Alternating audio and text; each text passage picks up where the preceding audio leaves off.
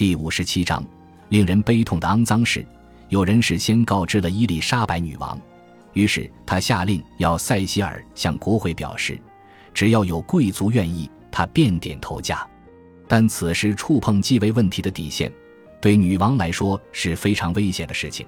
此时仍不宜做相关讨论。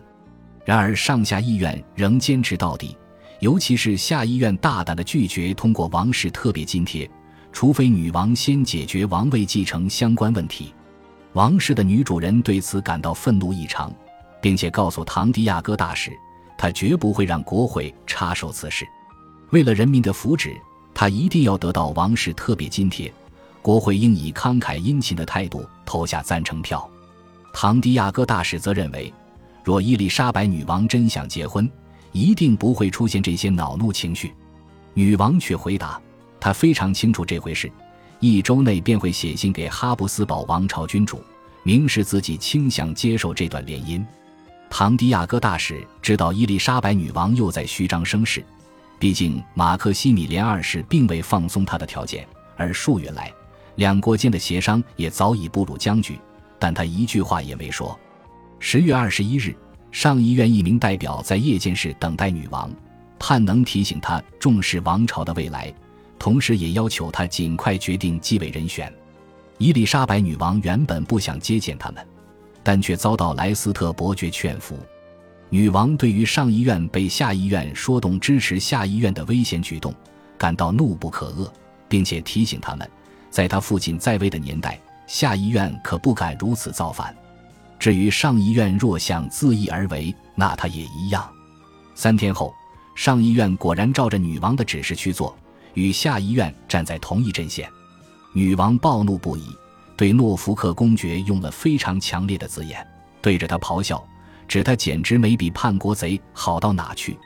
潘布鲁克伯爵试图为诺福克公爵开脱，他却说他听起来像个爱吹牛的士兵。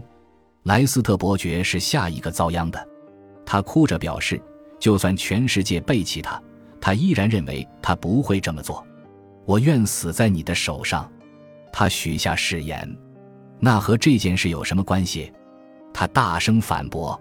然后轮到了北安普敦侯爵，在你来兜着圈子跟我谈婚姻大事前，他警告他：你最好先想好，你那令人愤慨的离婚事件与新婚妻子有什么好理由。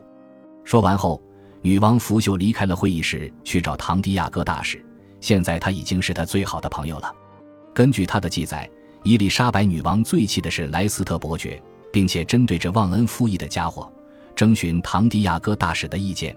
毕竟他过去对莱斯特伯爵如此宠信，这一刻他感到自尊受伤，于是他下定决心抛弃他，让查尔斯大公能顺利访英。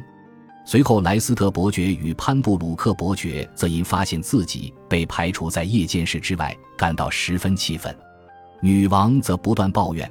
所有的贵族都在与他作对，他对顽固强硬的下议院议员应也说了类似的话。下议院团结一气，决心在女王同意他们的要求前，拒绝参加任何政府运作相关事宜。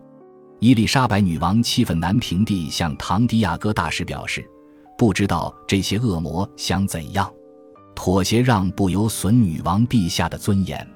他如此提议。但这件事无法如以往般善了，伊丽莎白女王心知肚明，因此她将上下两院的三十位代表召进怀特霍尔宫，但她想要亲自透过这个场合说明，因而拒绝两院议长陪同。她几乎完全没控制脾气，开宗明义直指下议院这些放肆的人根本是在策划谋反，并将他反对公布继位人选的所有理由再度演述一遍。同时，因为上议院在如此愚蠢的议题上支持下议院，女王也出言大加讽刺。难道我并非生于这个王国内吗？难道我的父母不是吗？我的家国不就在这里吗？我招惹了谁？我又让谁吃了亏？自从上任后，我统治的功绩如何？只有妒忌折磨我。我不需要说太多，我的所作所为不正自明。我早已允诺会结婚，为了个人的名誉，我也绝不会破坏君主公开许下的承诺。因此，我再度重申，只要时机适当，我一定会尽快成婚。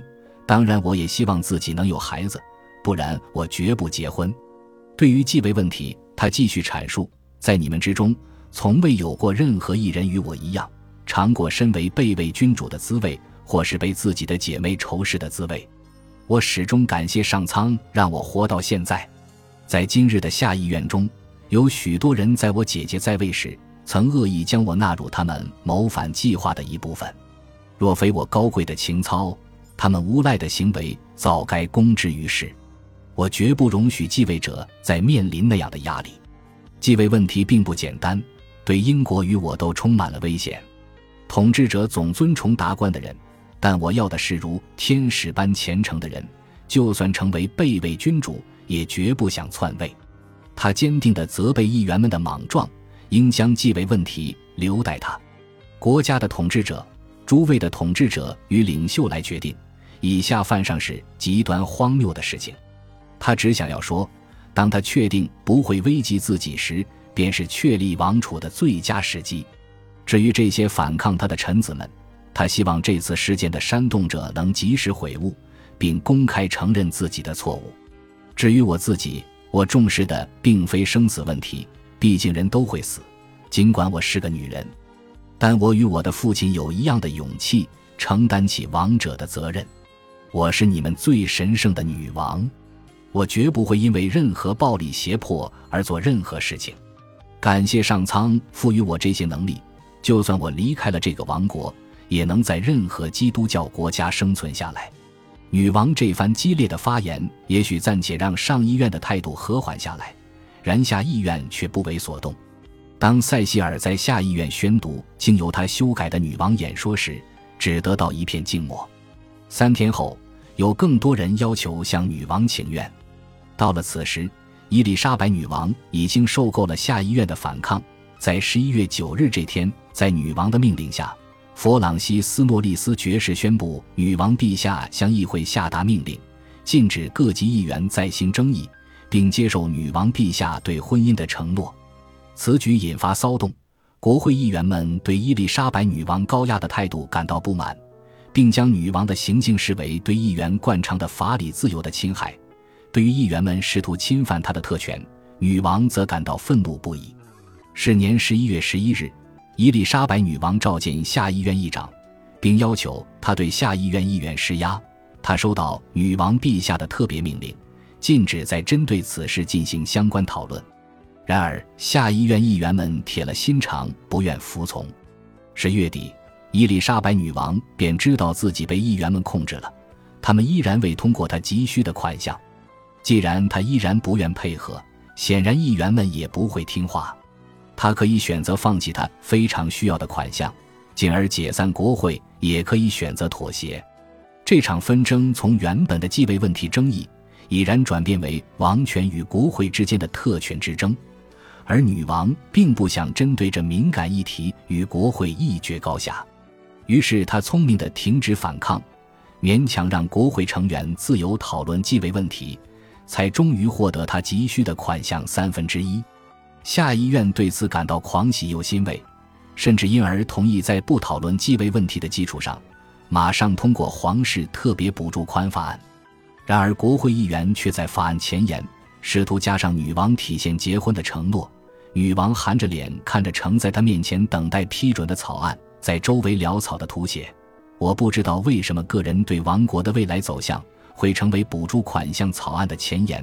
我也不能理解，在我未许可的状况下，为何有人敢如此大胆无畏无视我的话。随后，前言中的条款被慎重地移除了，留在草案中的只剩下一段简短的话。提及国会诚心希望未来继位问题能尽快解决，此事当然也使玛丽·斯图亚特的希望破灭。他一直期待英国国会能批准他的继承权。一五六七年一月二日，伊丽莎白女王解散了早已学乖的国会，讽刺地告诉国会议员们：“小心将领导者的耐心消耗殆尽，因为我已经耐心尽失，请将我的惩戒谨记在心，避免更痛苦的打击。”也请让我安慰你们沮丧的灵魂，至少我对你们是史上罕见的和善领导者，伊丽莎白女王表现得仿佛自己赢了一程，但塞西尔却指出她根本是个输家。他给了女王一份备忘录，上面列举出女王身为领导者并未达成的所有责任：继位问题悬而不决，婚姻问题无解，危机接踵而来，整个王朝世代迷失方向。一五六六年十一月，玛丽·斯图亚特与许多宫廷顾问讨论摆脱达恩里勋爵的方法，但却成效不彰。两人的婚姻无法宣告无效，因为那会导致儿子詹姆士的合法性看虑。部分贵族则希望他以叛国罪之名逮捕达恩里勋爵，但他对此却十分犹豫，因为各国使节已抵达苏格兰，准备参加詹姆士王子的受洗大典。如此奢华的天主教盛典，也是苏格兰的最后一次。十二月十七日，在史特林城堡正式举办。伊丽莎白女王成为詹姆士王子的教母，并派出贝福德伯爵代表参加。他带来伊丽莎白女王的礼物。一枚纯金的洗礼盘，上面有精致的雕刻，再涂上精美的涂瓷釉。但这个洗礼盘做的太小了，伊丽莎白女王觉得应该道歉，于是解释自己不知道小詹姆士竟然长得这么大。至于怒气腾腾的达恩里勋爵，出于怨恨，并未参加儿子的受洗大典。感谢您的收听，喜欢别忘了订阅加关注，主页有更多精彩内容。